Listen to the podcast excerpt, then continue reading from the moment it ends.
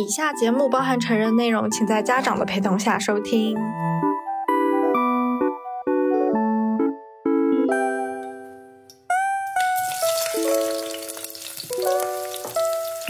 呃，戏剧冲突设置在他以为的那个白马王子，白马王子也特别懂他，但其实白马王子心里面想变成一个圈子。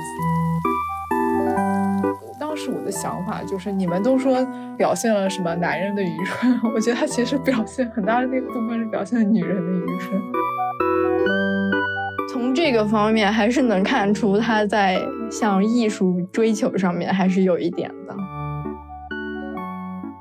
大家好，我叫阿星。大家好，我叫水皮。啊，大家好，我是西晒。欢迎大家收听香蕉平底锅。待定，待定，这个名字待定。对我们还没想到其他名字之前，呃，那要解释一下为什么叫这个名字吗？哎，可以，你解释看看。就是动画里面有一种镜头运动叫 banana pan，嗯，我们就直译过来就叫香蕉平底锅。对，平移镜头，嗯一个广角镜头算是吗？不算，因为它 banana 它其实就是它两头是细的，然后中间是宽的，它就是这样子的对。对，它不太算广角。所以经常我们是用在一个奔跑的一个镜头，就是从左到右，从右到左，一个非常广的一个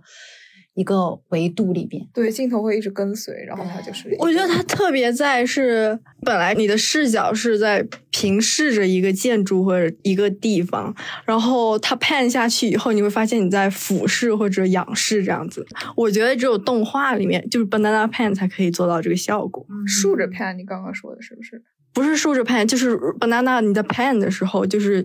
它不是两头是细的嘛，然后你就可可以像是在俯视或者仰视的那种感觉。哦，不过这么一说，又好像正常的镜头 也摄摄像头这么拍摄也做得到。我印象里是经常出现在走廊里面的奔跑，不知道为什么、嗯每次都是巷道里走廊里面，对，经常会做这样子的。对，没错。我们先介绍一下这个播客干嘛的吧。OK，我觉得我们这个播客主要会讨论一些无论是商业或者独立的动画，怎么样？电影呢？电嗯对和电影就是不要局限在动画，但我觉得我们会关注在动画上面，然后可能也会聊到一些电影节啊或者动画的技法、媒介之类的，或者也可以请嘉宾上来，有可能。嗯哼，就是基于动画发散到电影以及电影相关的一些、嗯一些一些话题吧。嗯，那就简单介绍一下我们，我们主要的成员都是来自 Cal Arts 加州艺术学院的学生。我们要说学校的历史吗？不用了吧？不用了，大家你就稍微介绍一下，还我们是下就都知道啊。嗯，我们学校就在洛杉矶好莱坞这边，日渐衰落的动画学院，一直卡掉。西洋是西洋专业。现在所有专业都是西洋专业。开攻占了，搞个屁啊！曾经的辉煌就是华特迪士尼建立了我们学校。好，就这样。你是做了功课的，你写在上面了吧？不知道吗？大家都知道吗？等一下，你不知但是我不知道迪士尼前面是华特哎。啊，对不起啦，我是 EA 学生啦。谁管迪士尼前面是什么呀？我昨我最近借的那本漫画，还是把迪士尼里面的角色给头拔掉呢，喷血。我记得 EA 有一个课就专门是批判迪士尼动画。嗯，哦，很正常。嗯，但是我得介绍一下 EA 是什么意思。我们学校有两个专业，两个动画专业，分别是角色动画和实验动画。对，分别叫做嗯，角色动画就是 character animation，对简称 CA，然后实验动画就是 experimental animation，简称 EA。这一期我们是聊我们上周一期看的一个电影，叫做《My Love Affair with Marriage》，译作《我的婚内情事》，大家还记得吗？嗯，我简单回顾一下这是一部半自传式的动画音乐剧。嗯，编剧和导演都是 Sidney Balna，嗯，西格内·包马内，他是个拉脱维亚的独立动画导演。呃，但是现在我感觉他应该定居在纽约。我看他的、哦是这样哦对我看他维基百科，他之前在 Pratt 普雷特普瑞特艺术学院教过，嗯当过教授，但是是在两千年早期的时候。动画学院吗？他们有动画学院，我记得 Pratt 对他这个片子入围了很多电影节，呃，获得了昂西动画电影节的评委大奖，哇哦，这应该是其中一个吸引我们去看的原因。它有多长啊？这个一个小时四十八分钟。哦，导演之前大部分拍的片，呃，他做的作品都是短片。他之前在二零一四年的时候也做过另一部长片，叫《Rocks in My Pockets》，口袋里的小石头。我们应该都没看过吧？没有。但是我看他好像还挺出名的，哦，但没看过我们就先不讨论。然后我昨天就是看了他一个小短片，他叫《Tidbits of Sex》，直译过来不知道能不能播。直译过来是性爱的奶头节奏，哇，好厉害，好厉害的翻译。有点过不了审。嗯，它尺度是真的大，哦，非常的大，非常直观的生殖器。有另它好像基本上都是短的，它就就只有两部长片，一部就是刚出的这个，另一部就是口袋里的石头。对，这个故事就是讲一个女孩叫 Zalma，她从小就很渴望爱，她遇到了很多不同类型的男人，还有两段失的失败的婚姻。它背景设置是在东欧，她那个时候好像是苏联吧，我记得。而且还有一个像树妖这么一个角色在给观众科普生物的知识。嗯哼，啊，原来那是树妖吗？我一直 以为是，我我不确定我它是什么一直以为是神经元的卡我我我对我形容它长得像树妖，但是我觉得我觉得它跟神经有关，它它应该是那种类似枝状型的，反正对对对，很像那种婴幼儿奶粉的，总之会有那种角色。哦，幼儿奶粉吉祥物。嗯，这反正就是一部挺女性主义嗯的片子，对女性主义，对女性主义。最后的结局就没看过的，我们先稍微说一下。就它结局就类似有一点点像是主角经历了这么一段旅程以后，他就翻醒了，我不需要婚姻。但说实话，我觉得他最后幡然醒悟，哎，也就是自我觉醒的那个时刻，一直觉醒的有一点慢，但是结尾的设置还蛮有趣的，就是把那一种，嗯，戏剧冲突设置在他以为的那个白马王子，白马王子也特别懂他，但其实白马王子心里面想变成一个 trans，想变成一个跨性别跨性别者，然后我觉得，然后他是跟这个跨性别者的前夫做了一个和解的这个点，我觉得其实蛮有趣的。就哪怕整一个影片聚焦在这个点上，我都我仍然会觉得很有趣。这个结局其实我还是我还是比较欣赏的。就是他第二段婚姻这个设置是这样吗？不是第二段婚姻吧？就是他第二段婚姻纯的。带出一个非二元性别的这么个角色。我不够确定的是，他因为其实我觉得这部电影是非常自传式的，但我不知道这部自传式的电影里面，他自我的亲身经历占这里的比重有多大？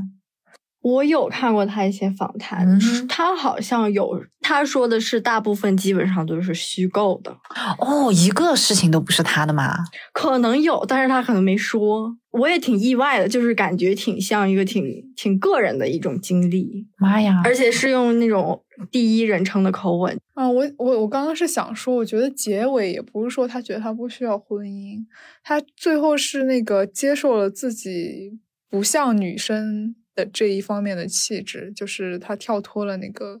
刻板印象的束缚，然后他相当于他最后说的是，他觉得他自己完整了，因为他在那个。呃，情窦初开的时候被教育说啊，你是不完整的，你要找到你的心上人，然后你们两个人在一起才是完整的。所以他之后在不停的有就是重申这一个点，然后直到最后他说啊，我感觉我完整。我觉得他有在寻找那种性别认同的那种感觉，所以我觉得他这个结局这么设立一个非二元的性别，有正好又在他三十岁的时候，就回看过去，又有点像是跟他小时候那种被教会和解的那种感觉。是啊他整一个主题就是关于自我和解、自我包容，然后承认自己身上。但其实对于我而言，就是他女女性主义，嗯，啊，当时我们不是在聊对于这个片子的偏好嘛？就是可能慢慢慢慢的，我对这个影片的态度是持一个我没有那么喜欢的一个态度。嗯，就包括就刚才谈的那个点，也是我不够喜欢它的一个原因，就是它是一个基于女性主义的片子，但它是在讲一个女性怎么去包容自己身上的男性气质，这个点完全无可厚非。只不过我是基于，甚至我觉得，如果这部电影是我在五年前、十年前看。那我的感受和现在是完全不一样的。是我现在看了那么多女性主义的影片和女性主义的论述之后，我再看这样的，嗯，一个自我表达，我会觉得有一点不够。不够在什么地方？它不够深入讨论。你觉得他的女性主义跟你想象的女性主义不一样？这就是我之前一直不，它一定是女性主义，没有什么女性主义，我觉得是错的。我只能说是。这部电影一直在给我一种浅尝辄止的感觉，嗯，就像我们刚刚看的他的短片《Heatbeats of Sex》，我会觉得他更加先锋、更加大胆、更加女性主义。他在里面呈现的那一种态度，包括对于两性关系、性关系，嗯，虽然更调侃，但是我觉得更辛辣。这可能是我本期待。作为一个昂西最佳影片，然后又标榜女性主义的一个片子里面，我期待看见的东西吧。它是评委大奖，那也算是 很高了呀。确实是啊，那个《Taste Bits of Sex》是零七年的，嗯哼，就是那么早以前。然后你用“先锋”这个词儿，不，因为但哪怕这个片子的放在现在，“先锋”不能用吗？哦，可以，可以，哦哦哦，只是，只是我会觉得有点搞笑，就是以前的片子先锋于现在。嗯，是，就是我会觉得他甚至比这部片子就还是要更大胆，而且我真的是觉得，就是那个角色，我能够感觉到是一个非常成熟，但是有一种魄力的女性在讲。就这一部整一个长片让我看下来，会让我觉得有一点疲惫。包括是一种创作者的疲惫感，我也能够感受得了。然后，嗯，刚才我们看的那个短片就更加的轻盈。我觉得这个跟长片跟短片的形式有关系，就是就像短短片像是导演他自己的一个舒适区，他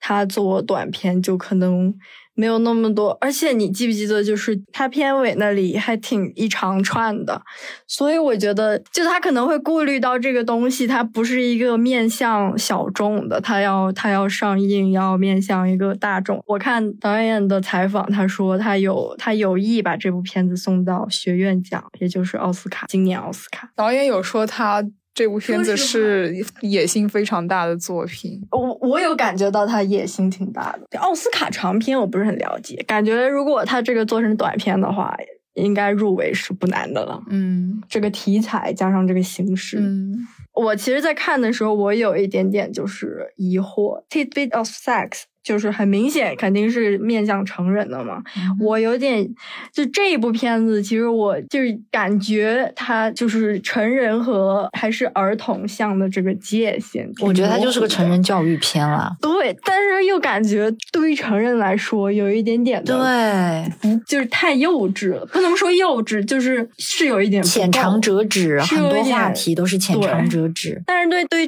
小孩来说的话，这个又好像有太多。有关性的元素，我觉得是触及不了的话题，就是他们可能然后脏话之类的。我在看这部片子的时候，我跟你有一样的感受，就我真的觉得小孩子不会看，也不会给，对我觉得小孩也不觉得会有趣。不，已经不是有不有趣的了，就是你哪怕让小孩子把它当科教片一样的干下来，小孩子也不能感同身受。对，就是女性到底在这个世界上面所处的位置，以及可能会面临的一些一些课题，他们其实是无法觉知的。然后，如果你这么事先的把这部电影告诉他们，其实是会有一种刻板印象的影响在他们身上。但同时，如果这部片子是给成人看的，是有深刻体会的，我真的觉得。有点不够，太浅尝辄止了。反而当时我想说，就是那个短片给我更轻盈的，就是我没有看见这种迎合感，没有感觉这种刻板的，所以我还会蛮喜欢。嗯，我也挺喜欢那个短片的。他在长片里面塑造的人物就非常的符号，而且我觉得他有一点点，不是我的想法啊，我在网上看到，就是别人会觉得他有一点在丑化男人，或者说把男人变得他在描绘男人的时候非常的浅显、肤浅，或者有一点就是男人比较的愚蠢的那种形象。就是我觉得是整部片子强调了，就是包括他的怎么处理情节，怎么处理台词。这个这个点也是我想提到的。我在看这部片子的时候，我在看他们对话的时候，心里就在想：好的，现在你们用的是英文对白，这还我其实已经感觉到有点尴尬了，但还没有那么尴尬。嗯我想，如果现在这些对话完全于完全以我的母语方现方式去呈现，就特别是她跟她的老公就是吵架的时候，前夫吵架的时候，你们女人怎么怎么样，我们男人怎么怎么样，你我会真的觉得太直白了，就是那些完全是可以用动画表演以及剧情来表现，而不是用台词信息去表现的，而且他的台词给的。就是非常直给，就是非常浅显，这也是让我觉得就是在加深他所有东西是基于他的刻板印象，而不是自身体验出发的。就包括他怎么去描述他在东欧是国家的生活经验，嗯就是因为他他很少在给你论述一件事实，在给你表现一个事件，他是靠所有角色的嘴巴在告诉你这个地方我生活的感受怎么样。我觉得这不是一种高明的电影创作手法，我只能这么说，就是它可以成立，它可以存在，但我我我个人不是特别喜欢。这也是我之前我为什么。就是在和你们聊到的时候，我觉得他的手法，就是表现方法，包括他叙事，嗯会有一点老派。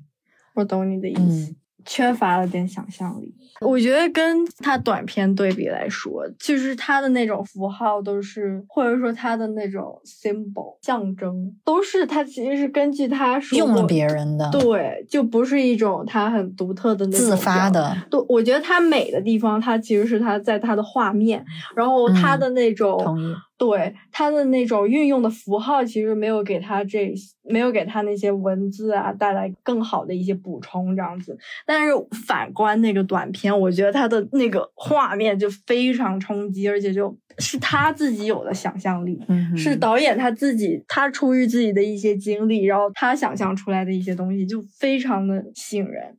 这个时候让我想到了，我在和一个朋友在聊，就是剧本创作以及就是可能电影的内容方面创作的时候，有一个点，就是说什么样的内容是最打动人的内容，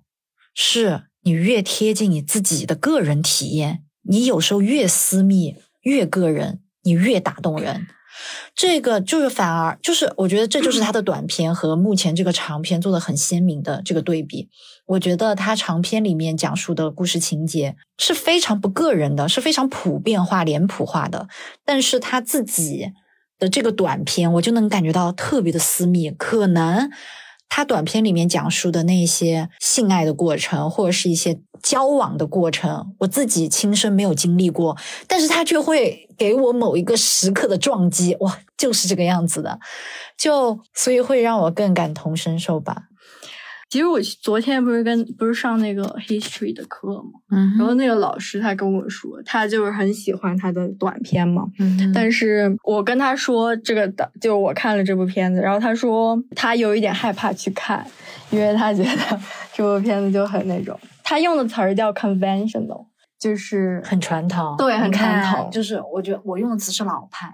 对，我觉得，我觉得这真的是一个转变，你懂吗？他从一个实验的动画、独立动画创作者，转变到一个他想要更加商业。我同意他变得有一点无聊了，可是针对这个点，我有点但是有很多商业主义的女性题材的片子啊，无论是动画还是电影都有。我觉得它老派的并不是他走向商业，而是他怎么思考女性、怎么思考婚姻的方式，让我觉得老套。啊，是就是对，这我觉得他在讨论的东西，所以我当时有在吸收，它已经是一个维度七年的一部影片，所以我就会觉得，可能在创作之初，因为毕竟片子的构思嘛，就是整一个剧情还是属于更前，对，肯定是在前期。我觉得七年真的是会给人很多的变化和影响。啊，你这么说，其实还蛮难挑战的，因为就是我会觉得这部片子比较的教条，虽然它是用一种在冲击教条的那种方法，但我觉得它最后的那个结局也挺像在教育，就是。啊，就是女孩子这个婚姻不是什么大事儿的那种感觉。我觉得他是反正有一个既定的这个结论嘛。我觉得要超越这个对于婚姻的一个看法的话，还挺难的耶。就是他讲东西讲的不够扎人，嗯，就是不够扎人。他有点收敛，但是我觉得他女性主义的表达还是非常激烈的。就是我觉得他的中立，他的中性。他变得更加温和，嗯，你想，你你希望他更尖锐？因为我觉得他没有不，我觉得他没有变得更温和，他仍然非常尖锐，只不过他尖锐的点变得非常的老，变得非常的老套。嗯，他的态度旗帜是非常鲜明的，甚至也会有观众会觉得会不会就是丑化男性？就还是因为我觉得他根本就没有在试图去创造一个更多元的男性形象。甚至我觉得他也没有在创造一个更多元的女性形象，这也是为什么我觉得这部电影有点浅尝辄止的原因。我个人觉得这个影片对我来讲就是不太合适的地方，可能是因为，但这不是导演第一次长片呀。但是他的那个结构是切的很碎的，嗯，就是他基本上是按照呃故事情节，然后生物科普，然后。呃，三只鸟唱歌就是这样子的结构，不停的循环，从这个角色的四岁开始，一直讲到他三十岁，就一直都是这样的一个结构。然后他这个里面就，嗯，包括他后面集中出现了，嗯，生物知识科普这边就很容易让人觉得重复性太高，然后就是很容易就是觉得困或者是怎么样。不过我说实话。我没太能 get 到他那个生物科普的内容。第一是因为他用了太多名词，然后就是。真的非常的生物科普，就它的动画也没有任何的想象力，就完全就是生物的科普，完全就是这个细胞走到了那个地方，所以就很容易让人犯困，你懂吗？我能 get 到，这就是为什么我会说它真的很老派的原因，就是强化那一种，它好像科普片，好像科教片，但对孩子来说又不够，对，又有点 over 了，有点太超过科教的对象。其实还是成人男女，嗯，对对，但这个简直就 no，我觉得可能和岁数也有关系。嗯，不，我并不是说这年纪大的人做不出好东西，但你年纪越大，越保持敏锐度，的确是一件需要花功夫的事情。哎，不过你这句话，我其实挺同意的，就是我觉得他可能是因为他年龄增长，就导演他的年龄增长。所以他那个他在做片子的他的那个目的性有改变，就是他可能当初当独立导演的时候，他想做的就是一个娱乐自己、娱乐大众的那种那种目的的片子。现在他可能是想要他想要他想要教育一下观众，他想要把他自己的一些体会。哇，这个点哦，我真的我就 get 到了，永远不要教育别人，真的教育别人真的会变得很无趣。它其实有借鉴到音乐剧的那种结构，要像一种几幕剧、戏剧那样。这个，嗯，但是的确它是非常工整的，对，它是很工整。可能就是这种工整感，也导致了它可能每一个部分的衔接显得不是那么的流畅，就很像看一本小说，第一章、第二章、第三章，我的第一个前夫，第二个前夫，嗯，第三章自我觉醒，嗯，就是那一种。但是我也说过，之前我就是觉得他做的有点遗憾，就是我看海报，他那个海报是一个新娘，然后一一条腿是变成了，呃，野兽的腿，当时不知道是猫啊，但是看电影才知道是猫，反正就是那样子一个形象，然后我就觉得他是有一种，就可从海报就可以看出来是一种自我的一种压制的一个这样的情况，然后他终于在面临就是。结婚这种所谓的人生大事的时候，就是无法无法控制它。就海报大概就已经可以传达出这些信息，所以就是已经带着这样的预知去影院看它。但是它虽然也有有的都该有，就是还有猫之类的东西，但它整个的嗯想象力。太细节了，它是在非常小的地方有那种狂野的想象，但是在非常大的结构上面又是很普通的讲述，所以我觉得这方面就是就很遗憾，它就不像是一些。嗯，纯粹的荒诞剧，然后它虽然可能也有那些什么结婚、然后成长之类的情节，但是它会做的非常的炫目吧，可以说。但是像他这样，他其实本质上还是在讲一个普通故事。你说到海报那个，我觉得我在看这部片子以前，我的想象是它可能是基于某一段，就是只有一段的婚姻，嗯，然后基于这个婚姻来展开讲讲。我会觉得应该挺有意思的，就是会感觉他给我的信息会更多。他现在就是把感觉把社会上他碰到他有见过看过的新闻，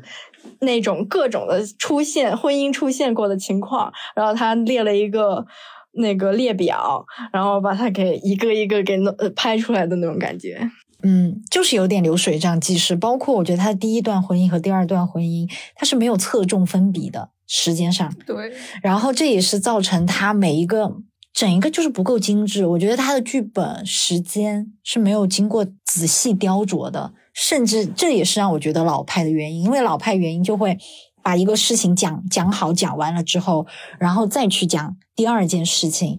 特别是近几年，你有一直在跟着现在的，比如说电影节啊，一些新的电影在看，你在跟着现在已经。在发展的电影叙事，再来反观这样的一部片子，就会觉得它的叙事技巧是是的。我我觉得真的，因为他野心太大了，反而丢失掉了他的一些表达的。对他的那个，他对他的那个先锋意识其实是很强的嘛。就我们看那个短片也可以看得出来。但他那这一部。这一部电影确实有点奇怪的地方是，它的背景设置应该是在挺久以前的吧，就上个世纪是吧？嗯，苏联的时候，对，苏联的时候，那很就是我们从那些生活细节上面就可以看出来，他的故事背景就是在很久以前，但是它。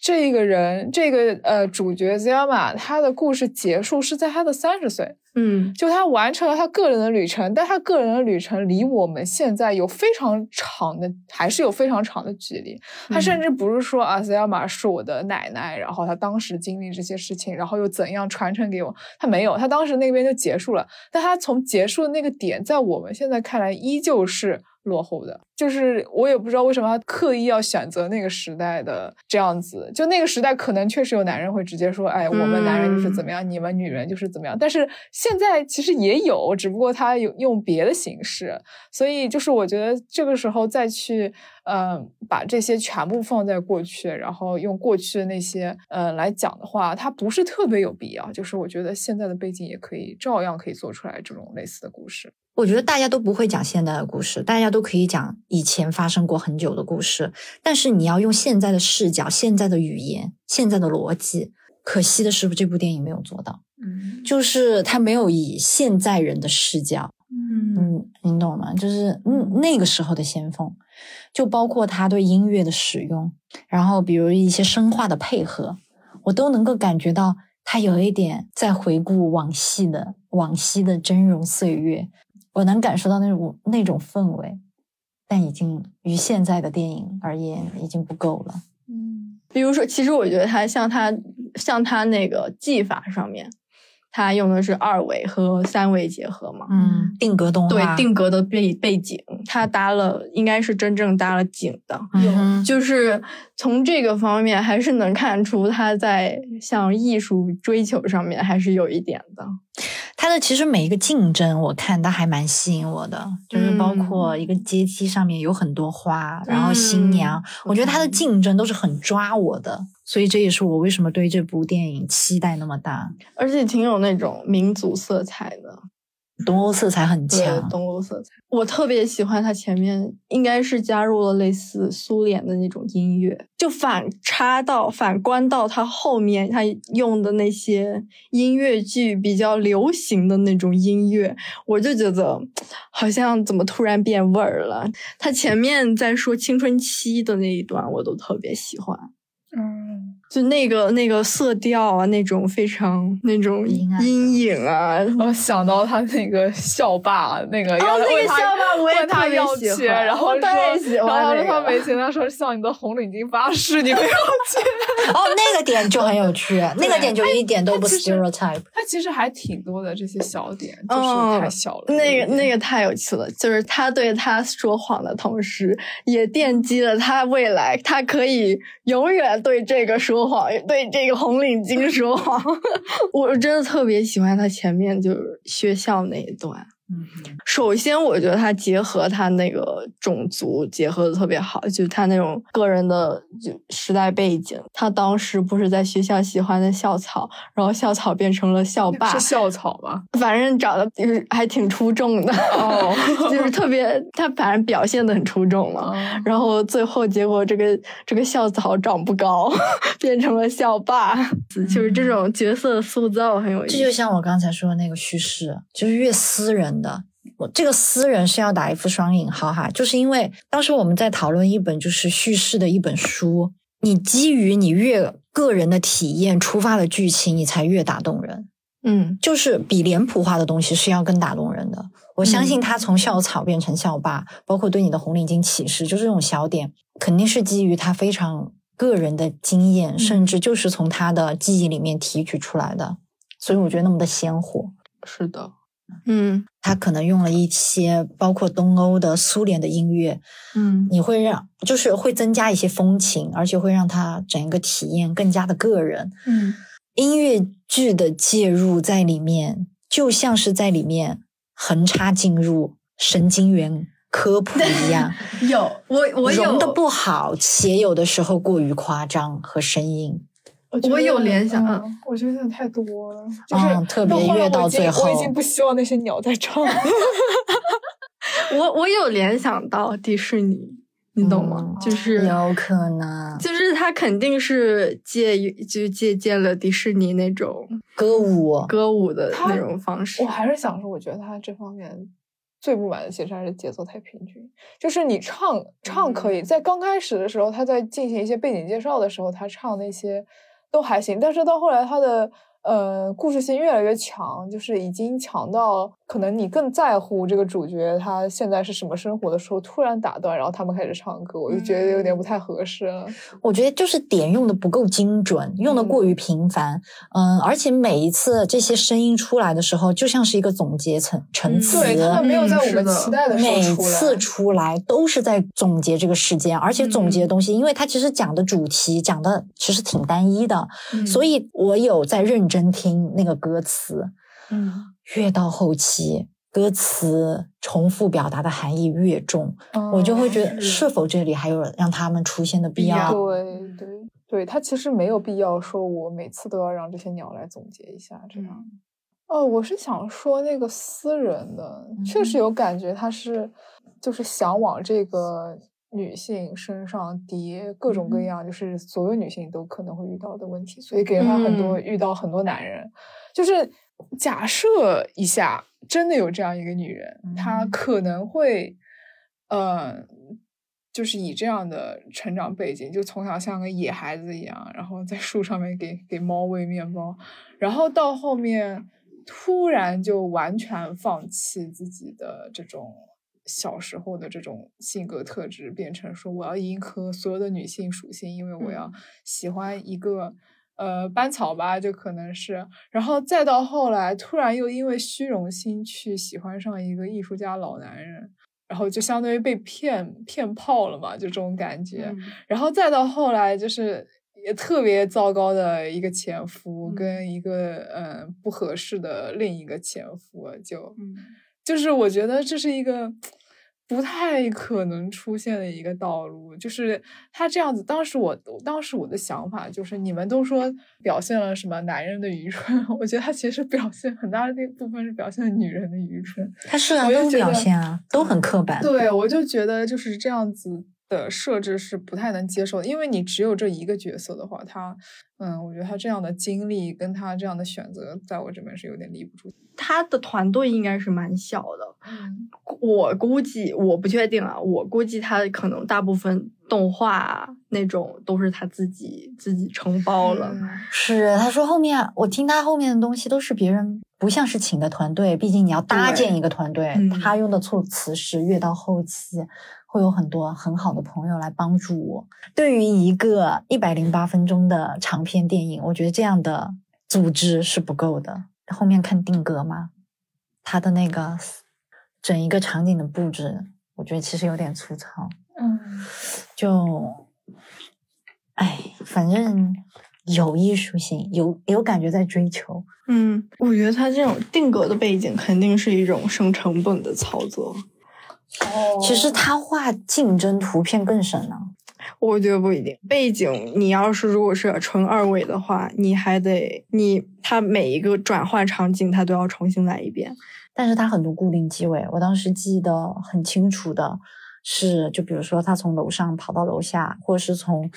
嗯，就是从这个房间跑到这个房间，他其实完全就可以画一个长幅的一个图片，你直接拉过去，那个镜头就用完了。但是它搭建，它其实前面的场景只是搭建的很，是要比后面要更精细的。你说他小时候住的那个房子，对，我觉得就是小时候搭建的是要比之后，特别是成年之后搭建的房子，嗯，有场景场景是搭建的要更要更细心，嗯有且更富有美学的。然后那个时候你能发现，他如果用竞争图片的话，其实更省成本。我不确定他另一部长嗯片啊，但是就我们看的他短片而言，我觉得他可能就是背景，他可能是想突出那个人物，感觉看他的风格，他背景估计也是那种比较平的，就没办法让那个人物 stand out 嗯突出出来。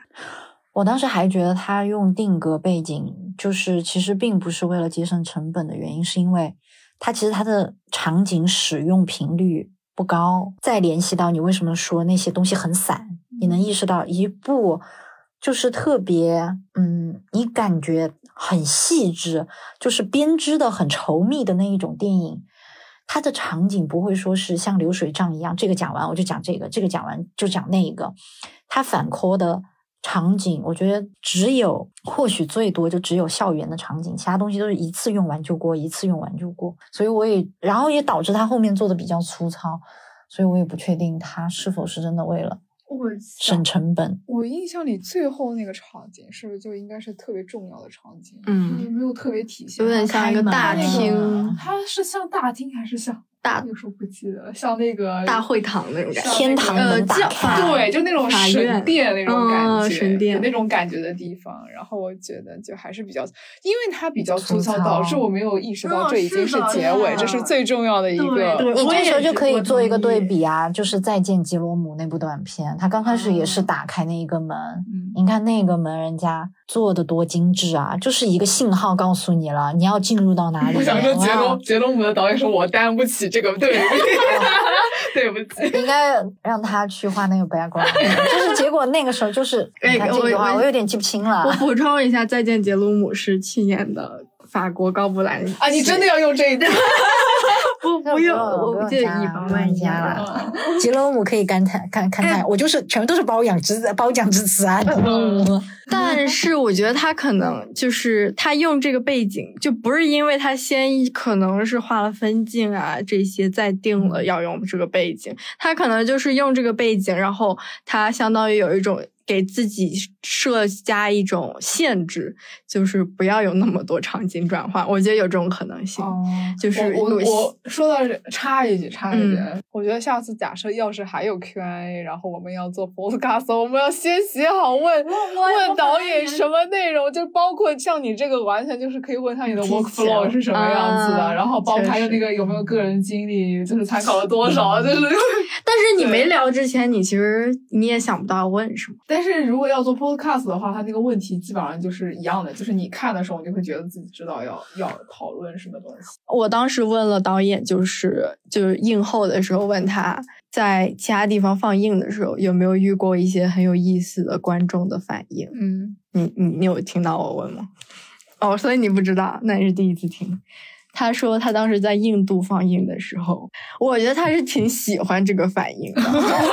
他说他在印度放映的时候，当场有二十至三十个男观众就愤然离场，就那种摔门的那种程度，拉着伴侣，然后骂骂咧咧的走走走出影院。是在是在那个他说是在那个家暴戏那里，好像是吗？啊。哦，我不记得他有没有提具体的戏了，有可能他是在家暴。对，然后因为我当我为什么问这个问题？因为我在豆瓣上面看到有人评论，就是说在中国也有男性观众就是特别生气的离场，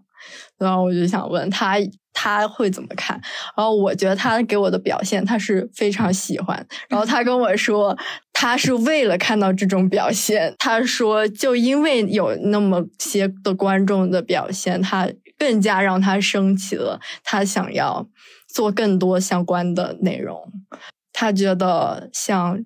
就这种比较女性之间比较普世的一些感受，他觉得对于男人来说还是比较。我觉得他可能觉得这代表着一种先锋性吧，然后代表着他剧情的选择是比较尖锐的。说实话，我不，我个人哈，其实是有一点会在共情要愤然离席的男观众的，嗯，因为你可以指出我的问题，但我不希望你在刻板化我，这是我觉得不爽的地方。对，就我看见一个，说实话，我看见在讽刺女性、在讽刺女权的作品也不在话，也不在少数，但很多其实我是可以接受的，我甚至能够在那部影片里面反观我自身的，是因为它不落于窠臼。是他不再用刻板印象在描述女性，所以你以你的视角看上去看到的每一个具体的女性，每一个具体的女性问题，我都可以接受。但你如果要以一种刻板的、非常就像你说的普世化的角度、扁平化的角度来看待女性，且提出问题，我的内心是抵触的。就是以此以我的这样经验，我在反观于男性的男性观众的体验。我其实可以共情他们看见那么刻板化的男性形象，是愿意是想要离场的。我觉得他稍微有试图的，就是先不讲他前面碰到的那几个男的，他稍就是他两段婚姻里面的两个前夫，他是有试图进行一些描写的。就比如说他，包括这点其实是也是我不太不太喜欢的地方，就是他都从两个人的小时候，从他们的成长背景开始讲。对，就是他他这个描写就有一种，嗯，就给我一种有一种半途而废的感觉。就是他刚开始的时候写这个男的小时候，我还以为就是他是一个特别重要的男性角色，然后让这个女主角对这些就他经历的这些呃浪漫情事有所改观。但但但没没没有，就是如果是这样也就算了，但是第二个前夫竟然又来了一遍，然后我当时就嗯。不过我同意，就是如果他可以脱离出这种女性的视角来，来更全面的来描述出一个一个完整的男性角色的话，我觉得会比较惊喜。但是我觉得从就是他两个前夫其实都没有看出来，就是我真的觉得他很他前夫的那些。转折都非常的突然，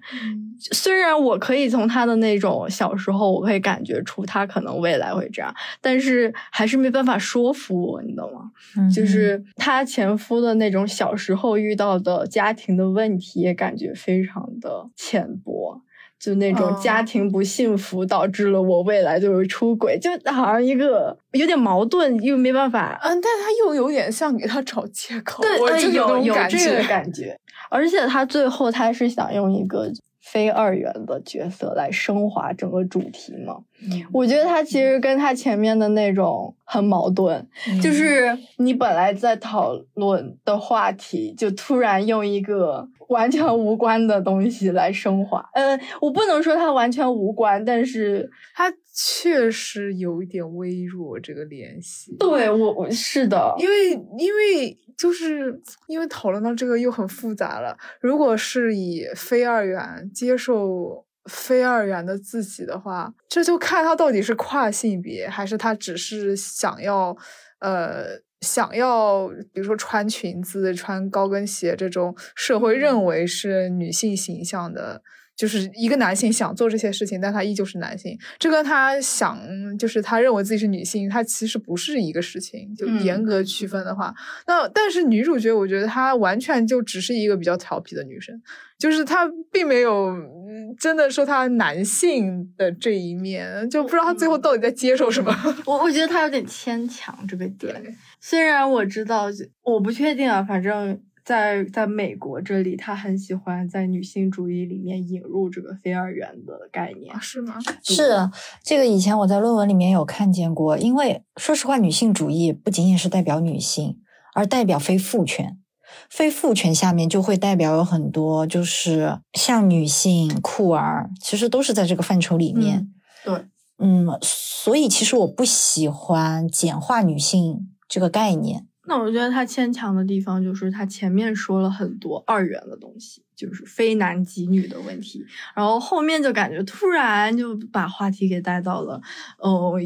呃，就就是他前面没有给我感觉，在那种二元的语境下面，你就只能知道他在讨论我不喜欢穿裙子，就他没有在前面给我一个前提，说他有这样的思考，想要跳脱出这个性别的语境的那种感觉。再到了这个结尾，突然又把这个拉出来讨论，就我觉得有一点点的牵强，就是他从头到尾他没有他没有将这个概念贯彻到底。这对，样他有点突然。对，哎呀，我觉得真的好遗憾。他要是是那种，他要是那种完全荒诞的形式，会很喜欢。我也觉得我我我觉得他可以做出来，他绝对可以，他技术可以的呀。但是他就是他为什么这他想太结多了，构就变成这样？他想太多了。还有那些神经元真的没有。啊，不过神经元那个，他有一段，他突然引入，他第一次引入那个概念的时候，我就突然在想，嗯，就是当你喜欢一个人的时候，你到底是真的喜欢他，还是你是因为什么生理反应喜欢他？啊，有一个生物性的那个。哎，对，我觉得他有有想要就是探讨这些问题，反正但是他也没把问题探讨对他就是就怎么说，就很多地方，对，就你说的浅尝辄止，我也想用这然后个词儿都都没有继续下去，而是最后用了最平庸的一种方式结束了对。导演自己想的不够深，我觉得这还是见导演功力的。前期可能还是有点潦草，他不是当时说他做的时候其实没有想到这个东西会做这么久吗？嗯他说他完全完全没有意识到，然后后来才慢慢，所以我觉得他可能前期的时候他本来想做的是一个短期的项目，就是一个比较简单的东西，但是他他现在做出来就是有点尴尬，就是他看起来很大，但是他其实就点很小。对他其实完全我觉得可以浓缩成一个二十到四十分钟的一个这样的一个短嗯片去弄完，就是力度肯定要比现在要 要有确实，我觉得因为它要强。对，而且那个生物科普也不是不能有，它只是 不能 那么平均的在那边种种下这些而且它那个生物课就是整个剪掉的没有任何的影响，是对这个剧情第一也没有帮助，第二他我但是也没有。对我大概可以知道他为什么要放这个，但是最终来讲效果还是不太好。就是就告诉你为什么女人会做愚蠢的决定，然后告诉你女人为什么就不做不继续做她愚蠢的决定，是这样子。你不是说你想要做就是也是嗯讲这方面的嗯内容是的片子？那你在跟老师讨论的时候，老师会不会有，比如说介绍你看什么片子？我觉得这个不会，哦，你们老师不会这样的。我们老师不会，我们老师其实介绍东西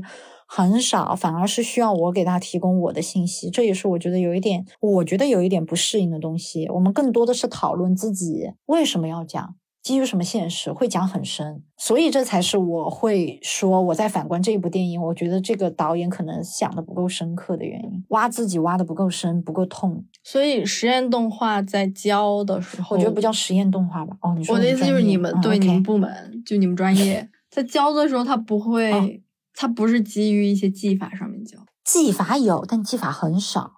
那他技就是他在介绍技法的时候，他也不会推荐你看什么片子这样子。我在上课的时候，我们在做片子的时候，老师都是给我们喂东西，哇，这我觉得这是我觉得有一点遗憾的地方，并没有。我觉得我很想，我觉得这可能是东亚学生的一个习惯，都希望被喂，都希望有个资料库。不是不是被喂，就是他哦对，但我懂这种心情是，但我们老师我期待着，但我老师很少给，而且我每次主动的在向我老师要 reference，他们经常是口头答应，但却不给。我刚刚突然想到一个女性主义，我的天才女友就非常女性主义啊。不是我的天才女友不是动画，对，动画我觉得要多是真的很。精彩的了，他的那一个。